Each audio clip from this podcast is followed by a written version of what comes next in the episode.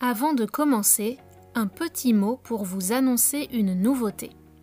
Si vous aimez ce podcast et voulez m'aider à continuer, vous pouvez montrer votre soutien en rejoignant la communauté Patreon sur patreon.com slash cathyintro. p-a-t-r-e-o-n.com slash c-a-t-h-y-i-n-t-r-o. Je partage encore plus de contenus variés et des activités pour vous aider à pratiquer et progresser en français. La transcription de ce podcast est disponible sur mon site.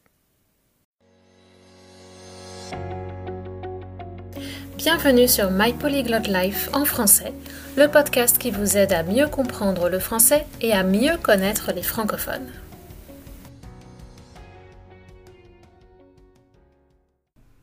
Cette semaine, c'est le 1er novembre, la Toussaint. Cette année, peut-être encore plus que d'habitude, la mort est dans tous les esprits. En plus des morts violentes qui font les titres de l'actualité, et des morts qu'on choisit d'ignorer dans des guerres ou des incidents lointains, le virus nous confronte à une menace insidieuse qui fait planer la mort dans tous les esprits.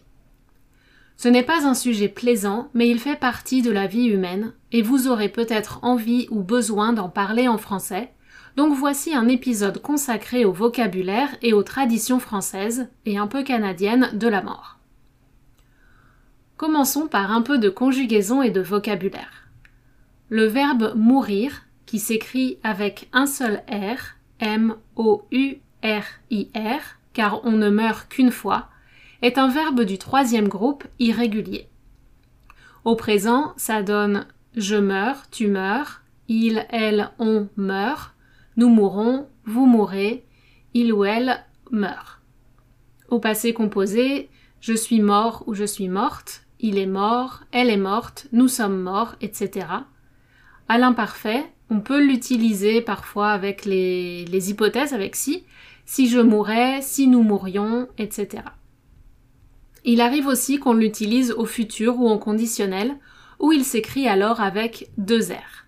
Je mourrai ou je mourrai, tu mourras, tu mourrais, nous mourrons, nous mourrions. C'est un petit peu difficile à dire avec les deux R. Euh, j'ai fait une petite vidéo sur YouTube où je vous explique comment faire si vous voulez aller voir un peu sur ma chaîne. Alors tout d'abord, comment meurt-on? On peut mourir de mort naturelle ou d'un accident. Si une personne âgée ne se réveille pas, on dira qu'elle est partie dans son sommeil. De nombreuses maladies causent la mort. Elles peuvent être soudaines ou longues. On dit alors que la personne s'est éteinte après une longue maladie ou la personne s'est éteinte d'une longue maladie. Cette formule est un euphémisme pour parler d'un cancer en général, parfois de la maladie d'Alzheimer. Les cancers peuvent être foudroyants lorsqu'ils sont rapides. Ils frappent comme la foudre lors d'un orage. On remarque aussi la métaphore liée au feu avec le verbe s'éteindre. La maladie consomme à petit feu, lentement, et le malade finit par s'éteindre. Plus rarement, il peut y avoir un homicide involontaire, quand une personne en tue une autre de façon accidentelle. Si l'homicide est volontaire, on parle de meurtre, avec ou sans préméditation. Après la mort, la majorité des gens sont enterrés ou inhumés. Les deux mots viennent du latin et signifient tous les deux mettre en terre. Les contraires sont respectivement déterrés et exhumés, sortis de la terre. Par exemple, il arrive qu'on exhume des corps pour faire des prélèvements ADN ou des autopsies dans certaines enquêtes, mais c'est une procédure très rare. On évite de troubler le repos éternel des morts. Voilà, maintenant je crois que vous êtes parés pour regarder des séries policières en français. Ça veut dire je crois que vous êtes prêts pour regarder des séries policières en français. Ensuite, voyons ce qui se passe après la mort. Non, je ne vais pas commencer ici une discussion philosophique, restons terre à terre, car c'est là qu'on met les morts, en terre. Pour les croyants, les enterrements commencent par un passage à l'église pour une messe. Ensuite, lorsque les dates anniversaires 5 ans, 10 ans arrivent, les familles peuvent demander que d'autres messes soient dites en souvenir des disparus. Le prêtre va inviter tous les fidèles présents à prier en mémoire de la personne. Ensuite, le cortège funéraire se dirige vers le cimetière. Je vous parlerai de ce lieu tout à l'heure. L'autre option est la crémation ou l'incinération. Actuellement, environ 36% des morts se font incinérer. Ce pourcentage monte jusqu'à 60% dans les zones urbaines. C'est une option de plus en plus populaire, ce qui s'explique par la baisse de l'influence de la religion catholique, le prix et la complexité d'entretien des tombes. L'incinération, c'est le fait de brûler le corps. En France, tout ça se passe dans une maison funéraire, à l'abri des regards, et non sous forme de bûcher comme dans les traditions de certaines religions. Ensuite, que faire avec les cendres? Il y a quatre options. Tout d'abord, on peut les mettre dans un columbarium qui se présente sous la forme d'un mur avec des cases individuelles, qu'on appelle des niches, et les noms des personnes décédées ainsi que quelques fleurs que les familles ont déposées. Vous pouvez, si vous préférez, enterrer l'urne funéraire sur l'emplacement familial. Une autre possibilité est de disperser les cendres dans un espace réservé dans le cimetière, appelé jardin du souvenir. Finalement, il est possible de disperser les cendres dans la nature en respectant certaines règles. Ce n'est pas possible dans un espace clos ou proche d'une voie ou d'un espace public, par exemple. Disperser les cendres en mer est possible, loin des côtes, mais pas dans une rivière ni un lac. Apparemment, des urnes vides ont été retrouvées dans la nature, donc une loi a dû être promulguée en 2008 en France pour réglementer la façon de disposer des urnes après les cérémonies. Arrêtons-nous maintenant quelques secondes sur les mots pour parler des morts. Un mort est aussi appelé un défunt, D E F U N T ou défunte au féminin. Un adjectif synonyme de mort, plus doux, est décédé. Et il existe aussi d'autres formules et euphémismes pour parler d'une personne morte. Par exemple, mon grand-père est décédé il y a dix ans, il nous a quittés, il ou elle rend son dernier soupir, puis, pour les croyants, son âme monte au ciel, au paradis, vers l'au-delà. Selon le rite catholique, si un croyant a beaucoup péché, il risque le purgatoire ou même l'enfer. Pour les athées, le mystère reste entier. Nul ne sait ce qui se passe après le trépas. Voici un autre synonyme plus littéraire et ancien pour la mort. Il existe aussi quelques expressions imagées comme six pieds sous terre ou encore manger les pissenlits par la racine, qui ont des équivalents similaires en anglais, six feet under et pushing up the daisies, mais pissenlit ou dents de lion, c'est la fleur dandelion. Quand on cite le nom d'une personne et qu'on veut préciser qu'elle est morte depuis peu de temps, quelques mois ou années, on utilise le préfixe feu, comme fire, F-E-U. Par exemple, on peut parler de feu Monsieur Chirac, l'ancien président de la République. En anglais, ça se traduit par The late Mr. Chirac. La Grande Faucheuse est l'équivalent du Grim Reaper. C'est le personnage mythique qui symbolise la mort. Vêtue d'une grande cape, la faucheuse est armée, comme son nom l'indique, d'une faux, un outil qu'on utilise généralement pour couper le blé. Si vous connaissez une personne qui vient de perdre un être cher, présentez-lui vos condoléances avec la formule toutes mes condoléances ou sincères condoléances. Évoquez vos souvenirs du ou de la défunte à l'imparfait, c'était il ou elle était blablabla, pour envoyer une carte, vous pouvez choisir une formule plus longue comme Nos pensées les plus chaleureuses et amicales vous accompagnent ou pour des amis, Recevez toute ma tendresse et mon affection dans ce moment difficile. Ce sont des phrases que vous pouvez dire pendant les funérailles. Pour organiser les funérailles et surtout l'enterrement, vous devez faire appel à une entreprise de pompes funèbres.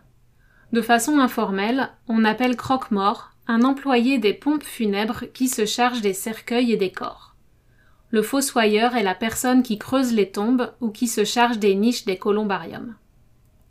La procédure est assez simple. Lorsqu'une personne meurt, le corps est emmené dans une chambre mortuaire, puis le corps sera embaumé et préparé pour la mise en bière. quand on place le corps dans le cercueil. Ensuite, il y a une cérémonie civile ou religieuse, puis l'enterrement, et voilà. La tradition veut qu'on s'habille en noir en signe de deuil. Le cimetière ouvre un caveau, on y place le cercueil et on referme la tombe. Tant que vos descendants paient la concession, le loyer en quelque sorte, votre emplacement est réservé pour les morts de votre famille directe. La taille des caveaux et le style de la pierre tombale ou du mausolée dépend de votre richesse et de votre goût pour le tape à l'œil, c'est-à-dire pour les choses destinées à attirer les regards des gens. Le tape à l'œil, c'est le contraire de la discrétion. Organiser des funérailles est une épreuve pénible pour une famille endeuillée. Endeuillé, c'est l'adjectif pour qualifier une ou des personnes ayant perdu un être cher. Cela peut aussi entraîner des conflits dans les familles où des tensions existent déjà.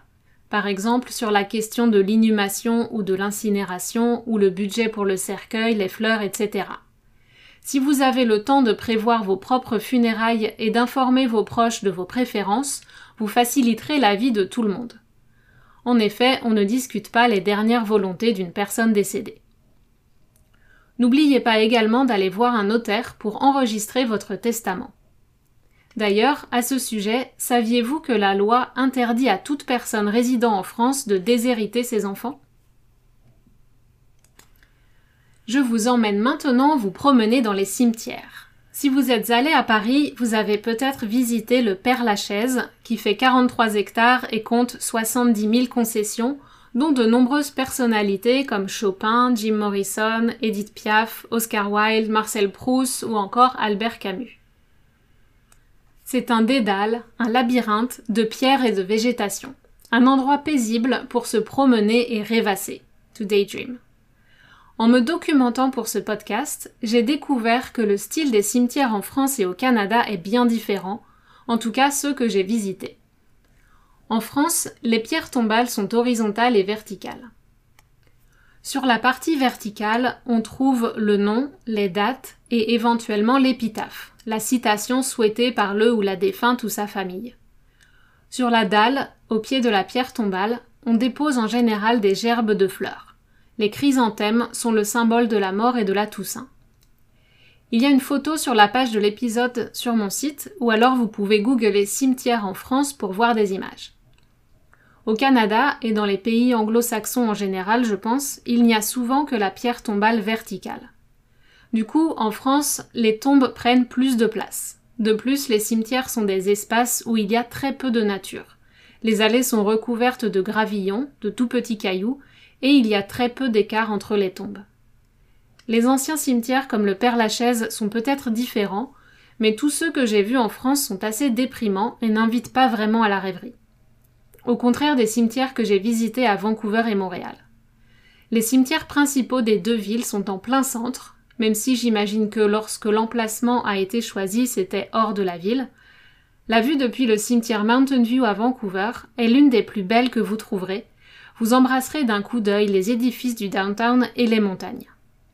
À Montréal, vous vous promenez dans des allées bordées d'arbres aux couleurs éclatantes en automne et de pelouses d'un beau vert, entrecoupées de pierres tombales au style varié. Vous êtes à l'arrière de la colline du Mont-Royal et vous êtes coupé de la ville, il y a beaucoup d'espace et de quiétude. Lors de ma visite au cimetière Notre-Dame de Grâce à Montréal, j'ai appris que dans la Grèce antique, un cimetière désignait aussi bien un lieu où l'on dort qu'un lieu où on enterre les morts pour leur long sommeil éternel. C'est un mot très poétique finalement. Alors quelles sont les traditions du jour des morts en France? En France, on ne fête pas Halloween ou l'Halloween comme, on dit au Québec, où cette fête est l'une des préférées des enfants. Je dois nuancer un peu cette affirmation car depuis quelques années, sous l'influence des films et séries américaines, on commence un peu à organiser des activités pour Halloween en France aussi, mais ce n'est pas vraiment une tradition. Les adultes utilisent ce prétexte pour se déguiser et se retrouver entre amis. Certaines associations d'immeubles ou de quartiers résidentiels organisent des chasses aux bonbons pour les enfants déguisés, mais il n'y a pas le rituel de décorer les maisons et les jardins, ni de sculpter des citrouilles. Lors de mes premières années au Canada, j'étais excitée comme une puce à l'idée d'apprendre à décorer et sculpter une citrouille. C'est assez technique en fait, c'est tout un art. Il faut quelqu'un pour vous apprendre à le faire comme il faut, sinon vous risquez de vous couper la main plus que la citrouille. À Vancouver, j'adorais assister à la Parade of the Lost Souls, un défilé familial qui partait à la tombée de la nuit, où tout le monde était déguisé et se promenait dans les ruelles de l'est de la ville. Une association et les résidents décoraient les passages derrière les maisons pour gentiment effrayer les passants. Des échassiers et des gens portant des lanternes ouvraient la marche et animaient la zone d'arrivée de la parade on pouvait admirer toute la créativité des participants dans le choix des costumes.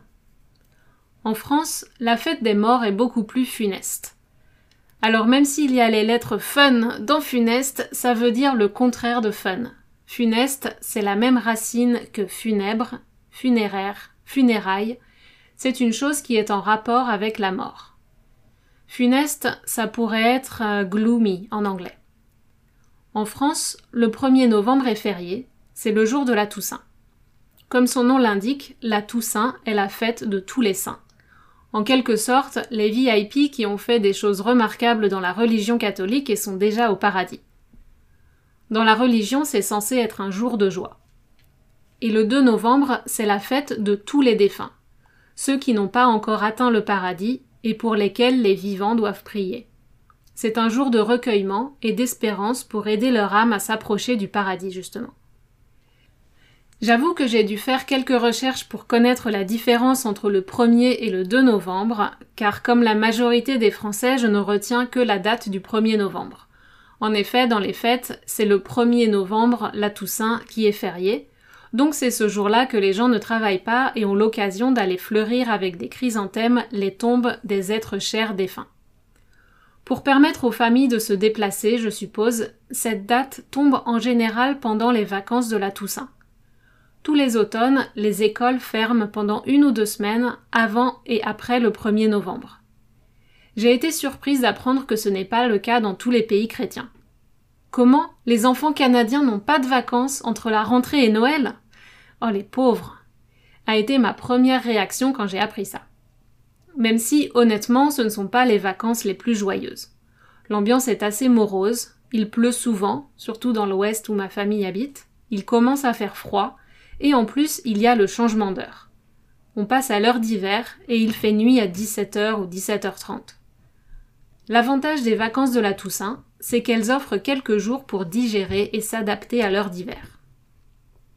Pour le prochain épisode, je ne vais pas vous parler de la France pour une fois, mais j'ai eu envie de faire une petite interview en français et de demander à des amis de raconter comment ils célèbrent les morts dans leur pays. Voilà, si vous aimez ce podcast, n'oubliez pas de vous abonner et d'en parler autour de vous, et je vous dis à très bientôt sur My Polyglot Life en français.